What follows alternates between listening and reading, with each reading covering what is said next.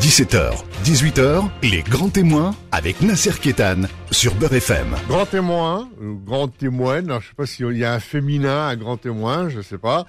En tout cas, euh, notre invitée exceptionnelle aujourd'hui, euh, Sophia Ahmad, bonjour. Bonjour. Écrivaine, chercheuse. Le monde aujourd'hui euh, est un monde multipolaire un monde qui vole en éclats depuis la Société des Nations et depuis l'ONU, avec euh, euh, des velléités hégémoniques par-ci par-là. On le voit avec la Turquie, on le voit avec les États-Unis, on le voit avec la Chine, on le voit avec euh, la Russie.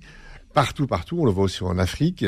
Donc partout des velléités de remettre en cause les frontières issues de la colonisation, et chacun voit midi à sa porte, et chacun euh, est entraîné dans un nationalisme exacerbé. On le voit aujourd'hui en Hongrie, on le voit en Italie avec l'apparition de l'extrême droite, une extrême droite aussi en France qui fait près d'une centaine de députés. Donc euh, tout ça est en train de bouger et au milieu de tout ça, l'Algérie, l'Algérie qui sort d'un hiérarque, euh, qui sort d'une révolution populaire, qui a donné ce, ce, conseil. On va en parler dans un instant. Et, et vous, vous êtes une enfant de, vous êtes algérienne, vous êtes une enfant de l'Algérie, une enfant de la guerre d'Algérie, et vous avez commis un ouvrage qui s'appelle Algérie, ils ont honoré la patrie, des poètes et des guerrières. Et dans cet ouvrage, euh, j'ai remarqué que vous aviez euh, pris un malin plaisir à parler des anonymes, parce que vous pensez qu'on parle trop des gens trop connus, que les anonymes aussi ont droit à leur part de vérité, à leur part de, de, de, de comment dire, de publicité. Euh, votre démarche pour faire émerger euh, ces combattants ou ces ces artistes euh, de l'ombre, euh, c'est pas anodin, ça procède chez vous d'une volonté euh, d'authenticité. Tout à fait. C'est véritablement authenticité puisque la révolution algérienne, en fait, c'est tous ces anonymes dont on n'entend plus parler. Malheureusement, euh, les Algériens ne connaissent pas euh, des personnes comme euh, Jamila Saadan, comme Sheba Miki, comme Reda Ou, comme ces femmes euh, que l'on connaissait aussi bien notre région, Jordan Hand et d'autres, qui sont des personnages anonymes, mais qui en réalité, pendant la Révolution, ont véritablement lutté contre le colonialisme et qui était pour euh, dans toutes ces régions et même dans toute l'Algérie parce qu'en fait il y avait des euh, des réseaux et des communications entre tout le monde c'était véritablement des héros de la révolution véritablement des gens qui se sont battus pour la liberté de tous euh, sans chercher ni gloire, ni argent, ni même pouvoir. Euh, certains d'entre eux auraient pu devenir euh, ministres ou euh, euh, députés ou maires à l'indépendance en 1962. Ils n'ont pas cherché le moindre titre. Certains n'ont d'ailleurs même pas le titre de Moudjahid, alors que pourtant ils l'auraient amplement mérité parce que eux ont, l'ont véritablement fait euh, pour euh, l'intérêt de tous, l'intérêt général, l'intérêt collectif. Alors on va en prendre deux euh, au hasard. On va prendre une femme, un homme, Jamila Saadan et Shebamiki. Alors Jamila Saadan.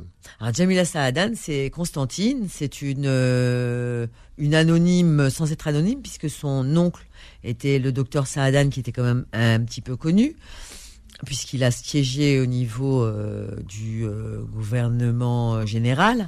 Et donc euh, Jamila, c'est une jeune euh, euh, jeune lycéenne et elle va au lycée, elle va à l'école et elle se rend très vite compte qu'entre elle et les autres élèves qui sont donc européennes, il y a une véritable ségrégation, même discrimination.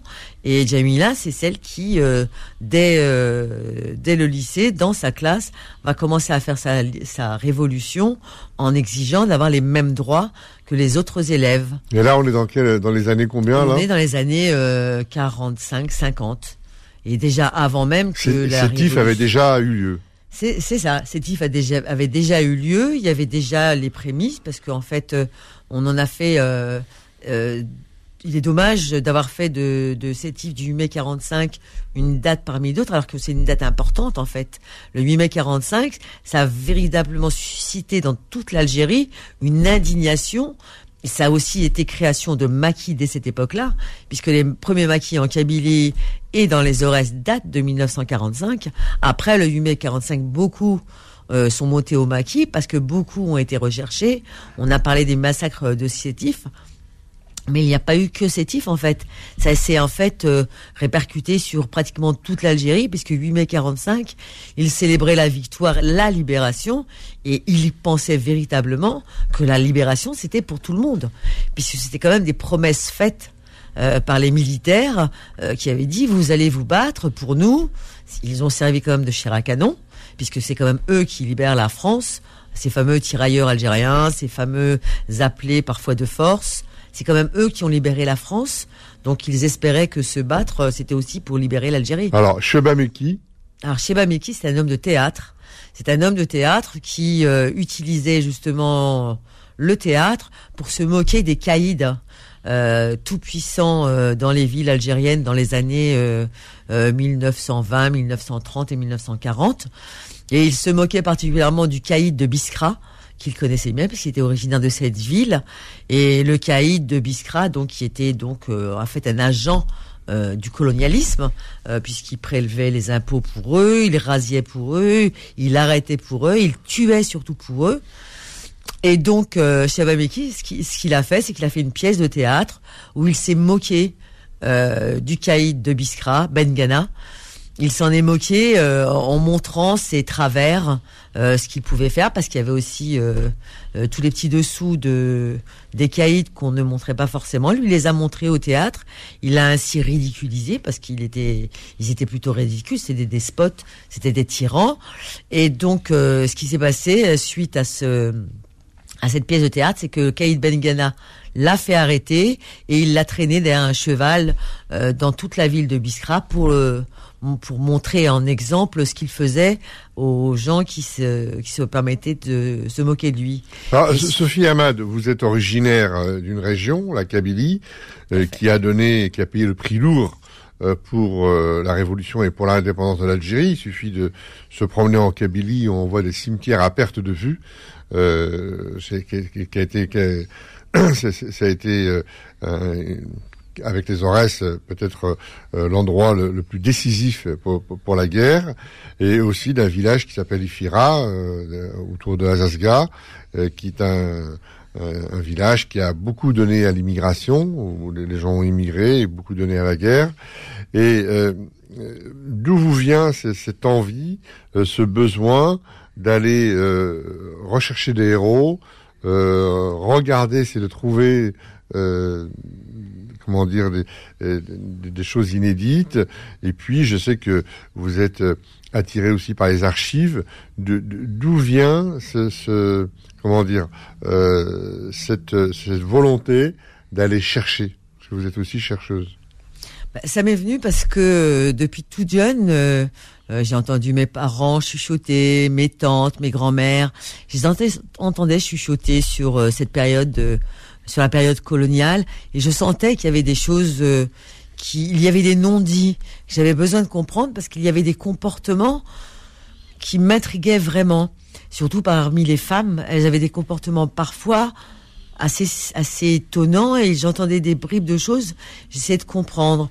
Et puis ensuite euh, mon papa est tombé malade il a été sous, euh, ils l'ont mis sous euh, sous médicaments et donc ça l'a un petit peu détendu et il s'est mis à me parler euh, de sa guerre d'Algérie à lui et de la guerre d'Algérie en général dans notre région, qui est la fameuse Wilaya 3, parce que Ifira c'est Azazga, mais c'est aussi la région d'Ier-Kouren puisque c'est la, fameuse tribu des Béni-Gobri.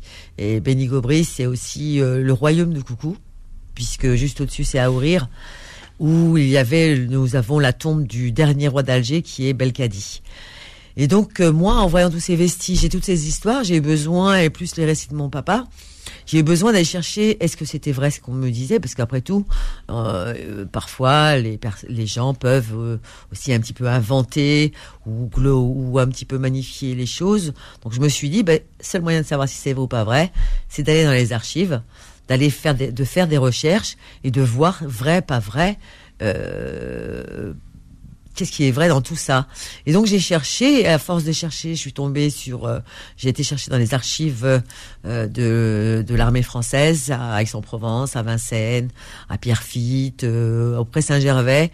J'ai fouillé beaucoup pour essayer de trouver les les points communs et la vérité. Et puis là, la plus grande surprise, ça a été quand j'ai retrouvé le texte de Georges Mattei, euh, qu'il a publié dans Esprit en juillet 1957 euh, sur la demande de Jean-Paul Sartre et que je lis le texte et que je me rends compte que le, le village qu'il décrit, ben, en fait c'est mon village, c'est Ifira. Extraordinaire. C'est là que je me suis dit, mais donc ça veut dire que tout ce que mon père et les autres racontaient, c'est vrai. Ces horreurs, ces tortures, parce que mon père a été torturé deux fois quand même. et cette curiosité euh, est, est, allée crescendo et c'est devenu une soif euh, qui, qui, ne, qui ne s'arrêtait jamais. On y revient dans un instant. Les grands témoins revient dans un instant.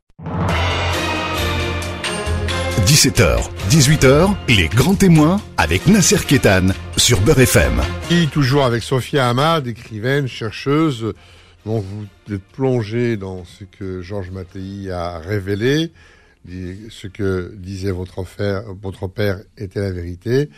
Et, cette vérité, comment vous l'abordez? Bah, Cette vérité, d'abord, ce que j'ai fait, c'est rechercher le, voir si le texte original de Georges Mattei existait ou pas.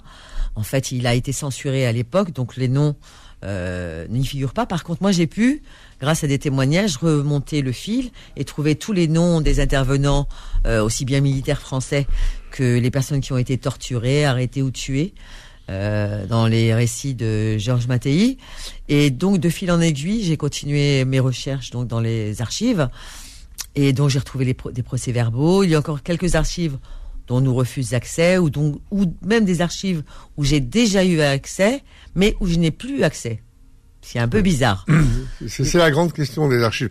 Là, là, sur les archives, on peut rappeler que n'importe quel citoyen peut avoir accès aux archives. Donc euh, on n'a pas besoin d'être professeur d'université, historien, euh, militaire, hein, chercheur, n'importe quel citoyen en fait la demande et a droit à avoir accès aux archives de la guerre d'Algérie, à Aix-en-Provence, à Vincennes, à Paris, enfin euh, voilà. Et donc sur ces archives, vous vous apercevez quand même que il y en a qu'on ferme, il y en a qu'on ouvre et qu'on referme. Voilà, c'est ça. Il y a, il y a certaines qu'on a qui étaient ouvertes puisque moi j'ai commencé mes recherches dans les archives dans les années 2000. Il y a des archives auxquelles j'avais eu accès et auxquelles je n'ai plus accès. J'y suis encore retourné euh, cet été et euh, des archives euh, que j'avais pu consulter tranquillement, ben, cette année je ne pouvais plus. Donc je me suis dit c'est quand même bizarre. par, exemple, il y a, des archives sur l'enfumade, l'enfumade des, des, combattants nationalistes. On connaît tous l'enfumade, les colonnes, les colonnes de la mort mhm. de, de Bugeaud au moment de dès la colonisation après 1830. Donc on enfumait, euh, on mettait les, les, ce qu'ils appellent les indigènes dans les grottes et on les enfumait, on les tuait. Il y a aussi un peu moins connu euh, des enfumades des militants indépendantistes, des moudjahids, mmh. qu'on mettait dans des grottes et, et, et qu'on enfumait. Et, et là-dessus, sur ces archives-là, il y a encore le veto de l'armée. Euh, ces archives-là ne sont pas encore ouvertes. Tout à fait. On a des témoignages, par contre, de nombreux témoins de l'époque qui ont même, euh, qui allaient ensuite, parce que ce qui se passait, c'est que ils enfumaient, et ensuite les villageois allaient chercher les corps dans les grottes pour les enterrer. Et ça, il faut savoir que même les personnes qui ensuite allaient chercher les corps pour enterrer ceux ils avaient, euh, ceux qui avaient été donc tués, enfumés, étaient ensuite arrêtés et questionnés parce que forcément, s'ils avaient été chercher les corps et s'ils les avaient enterrés, c'est qu'ils étaient complices de ces, euh, de ces ce qu'ils appelaient les faits de laga. Alors, euh, le, fait de vouloir euh, aller chercher dans les archives, ça procède des nouvelles générations. Vous êtes ce qu'on appelle de la nouvelle génération issue de, la diaspora. ça veut dire que les aînés ont un devoir de mémoire envers les jeunes. les jeunes doivent savoir. Ils ne peuvent pas vivre en France s'ils ne savent pas. Tout à fait. Mais je pense que c'est pas seulement en France. Je pense que en France, comme en Algérie, euh, c'est l'histoire de la colonisation doit être connue de tous. Déjà d'une, comme on disait sur d'autres histoires, pour que plus jamais cela ne recommence. C'est très important. Puis je pense que pour les uns comme pour les autres, que ce soit côté français ou côté algérien, il est important qu'ils connaissent leur histoire qu'ils sachent que l'Algérie, c'est quand même un beau pays qui a une histoire propre et qui a une belle histoire. Parce que dans mon livre, je parle aussi, je, remonte aussi à l'époque euh, El Robrini, à l'époque euh, de ce qu'on a appelé la civilisation des Lumières, euh, concernant l'islam. On s'imagine très souvent que civilisation des, des Lumières pour l'islam, ça se passe en Orient. Pas du tout. La civilisation des Lumières pour l'islam, c'était en Algérie, c'était à Béjaïa. C'est là qu'on trouvait Avicenne, Averroès, c'est là qu'il y avait Ibn Khaldoun. C'est là qu'on discutait de science. Et c'est cette science-là de l'islam, ce sont ces personnages, c'était des savants qui ont fait leur renommée même en Europe, puisque même l'Europe les recherchait pour leur renseignement, tout ce qui était philosophie, astronomie déjà, médecine, c'est bel et bien l'Algérie qui était berceau de cette civilisation des Lumières. Et c'est elle aussi qui a donné toute l'école de Cordoue. Tout à et fait. C'est vrai qu'il y avait un tandem et un aller-retour entre Cordoue et Béjaïa. Tout à fait. on ne, on ne souligne pas suffisamment. Tout à fait. Je trouve que euh, on, on, on dépeint encore aujourd'hui l'Algérie un petit peu comme du temps colonial comme s'il y avait que des voleurs, des délinquants, alors que pas du tout. Euh, même en remontant des centaines d'années en arrière, on voit bien que l'Algérie donne d'éminents spécialistes dans divers domaines. Même encore aujourd'hui, vous allez dans un hôpital à Paris, les trois quarts du temps, vous allez avoir en face de vous un médecin algérien. Mais on ne le dit pas. C'est comme si, je pense que ils ont besoin, on a besoin, je pense que ça, ça date justement de cette période coloniale où il y a eu cette action un petit psychologique pour diminuer l'Algérien, l'indigène, qui devait rester petit, qui était forcément euh, bête, euh, euh, peu peu savant, et qu'il fallait un petit peu diriger. Et je pense que en se réappropriant son histoire, en s'apercevant que même dans nos dans les ancêtres, au XVe siècle ou au XIIe siècle, il existait des savants en Algérie et qui sont les ancêtres de beaucoup d'Algériens. Donc en se réappropriant leur histoire, je pense qu'ils vont davantage s'aimer et davantage aimer aussi. Et, même sur l'islam, on oublie très souvent que euh, que, que Abdelmoumen, qui était euh, de Béjaïa, qui a rejoint Ibn Tumurt, et qui a fait un travail considérable d'exégèse sur l'islam, qui a traduit le Coran en tamazirt, et qui a euh, complètement euh, fait un travail révolutionnaire au niveau de, à la fois de la conception de l'islam et de sa pratique, et qui n'a pas, n'a pas beaucoup plu à, à l'islam qui venait d'Orient. Euh, il y avait vraiment, euh, avec Ibn Tashfin aussi euh, de, de, son côté, euh, les, les, Almoravides, euh, il y a eu aussi cette, ce travail sur, sur l'islam éclairé, un islam authentique, qui, qui aujourd'hui est passé sous le boisseau. Donc c'est vrai que l'Algérie a été le creuset euh, d'une culture, euh, d'une renaissance, euh, d'une nahda très importante. et, aujourd'hui, on, voit quand même qu'il y a des entre la France et l'Algérie un, mouvement.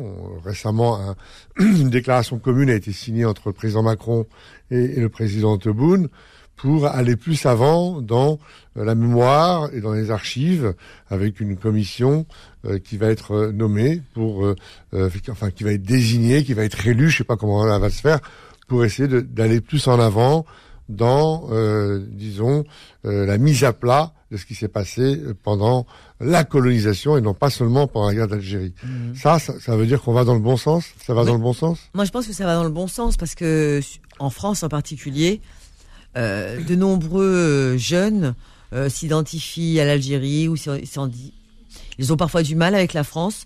Et je pense à une communauté en particulier, c'est la communauté Harki, dont on parle peu souvent et pourtant elle existe, euh, elle existe et elle est en grand nombre en, en France et on l'oublie un peu trop souvent et, et, de plus en plus je trouve aujourd'hui où on catégorise en disant musulmans ou origine étrangère alors que les Harkis sont quand même les enfants et petits-enfants de ceux qui, en 1962 et même avant, avaient décidé de choisir la France et d'être français. Et s'ils l'ont fait, c'est quand même, euh, c'est en pensant à leurs enfants et petits-enfants. Euh, parfois, ils l'ont pas fait euh, forcément de plein gré parce que c'était à force des choses, ils avaient besoin de manger. Toujours dit qu'aujourd'hui, en 2022, on entend parler à la télévision de Montfermeil, par exemple, ou de Lyon, euh, et on, on parle d'origine, d'immigrés, d'origine. Alors que Montfermeil, par exemple, Montfermeil est la vie est l'une des villes du 93 où euh, les fameux HLM qui existent aujourd'hui ont été occupés par des familles harkis arrivées en 1962. Et aujourd'hui, en 2022, on les appelle origine algérienne ou origine immigrée. Non, ce sont des Français. C'est peut-être que, leur histoire. Peut-être que l'ouverture des archives va, va, permettre aussi de montrer combien les choses ne sont pas cloisonnées, mais qu'il y a un véritable système de vases communicants entre toutes ces entités qu'on a voulu, euh, euh, comment dire, euh, tous les stéréotypes qu'on a voulu construire, les harkis, les enfants d'immigrés, les rapatriés, que l'histoire elle est finalement horizontale et que tout ça, ça communique, ça communique et ça circule et que et qu'on on a voulu jeter peut-être, enfin avec mépris, traiter un certain nombre de communautés, mais qui finalement par le jeu de l'histoire, euh, finalement se retrouvent de la même façon et qui sont respectables de la même façon et que peut-être aujourd'hui on pourrait euh, regarder ça avec un, avec un, des yeux euh, complètement un regard complètement différent. On se retrouve dans un instant pour parler du 17 octobre. Les grands témoins revient dans un instant. 17h, 18h, les grands témoins avec Nasser Kétan sur Beurre FM. Euh, donc on, arrive un petit peu hein, euh, dans la dernière partie de cette émission euh, avec Sophia Hamad qui est écrivaine chercheuse. Aujourd'hui, l'assassinat de Pierre, de Maurice Audin est reconnu. Boumengel, on, a on a aussi eu différentes décisions prises par le président de la République c'est important pour les jeunes générations et comment il faudrait intégrer ça dans l'enseignement, dans l'éducation? Euh, Dans l'éducation, l'enseignement. Comment intégrer cette volonté de remise, à, comment dire, de, refaire surgir, de, de, voilà, de démystifier un peu l'histoire, de l'enseigner en direction des, des, de, l'éducation nationale, de, des livres d'école. Euh, comment, comment, quel chemin ça pourrait prendre? Moi, je pense que ça devrait prendre le même chemin que ça a pris pour 1935 euh, et 1945. Euh, aujourd'hui, on a démystifié le Veldiv. La France a reconnu que c'était des soldats français qui avaient raflé les Juifs et qui les avaient envoyés dans les camps de concentration.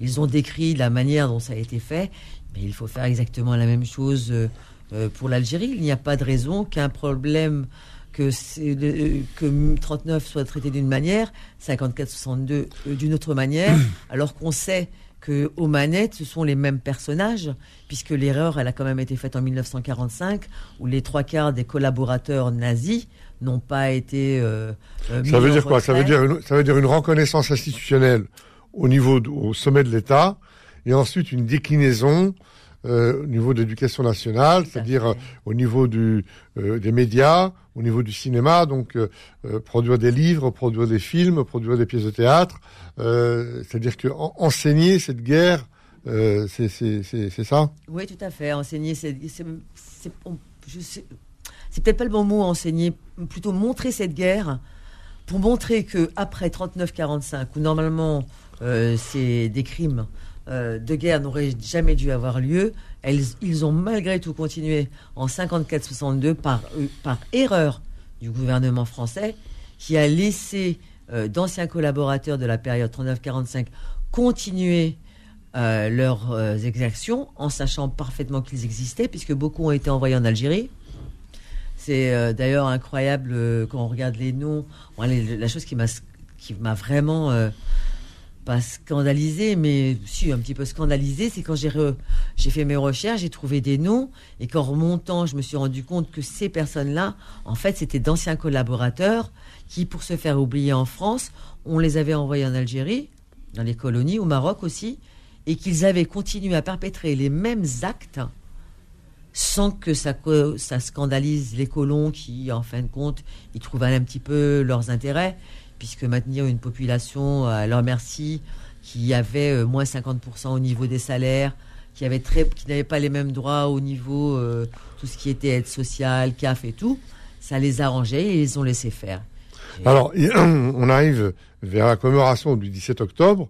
l'année dernière, Emmanuel Macron s'était recueilli au pont de Beson. là, on avait jeté des Algériens à la Seine. Alors, beaucoup lui ont reproché de ne pas avoir dit reconnu crime d'État. Qu'est-ce que vous en pensez? Et là, on, a plusieurs célébrations. Dans toutes les villes de France, il y aura des rassemblements, il y aura des inaugurations de, de, de, plaques, comme par exemple à Alfortville sur les bords de Seine. Euh, il y aura des pièces de théâtre comme celle de Mohamed Kaki euh, le 22 octobre, 17 octobre 61, je me souviens, et Akima 5 juillet 62, je me souviens. Donc euh, Mohamed Kaki qu'on va qu'on va recevoir bien sûr prochainement. Et vous, euh, avec l'association Humanive, en partenariat avec Beurre FM, vous organisez le 17 octobre euh, prochain euh, à l'Assemblée nationale un colloque sur euh, le 17 octobre autour de mémoire algérienne. Parlez-nous un peu de ça.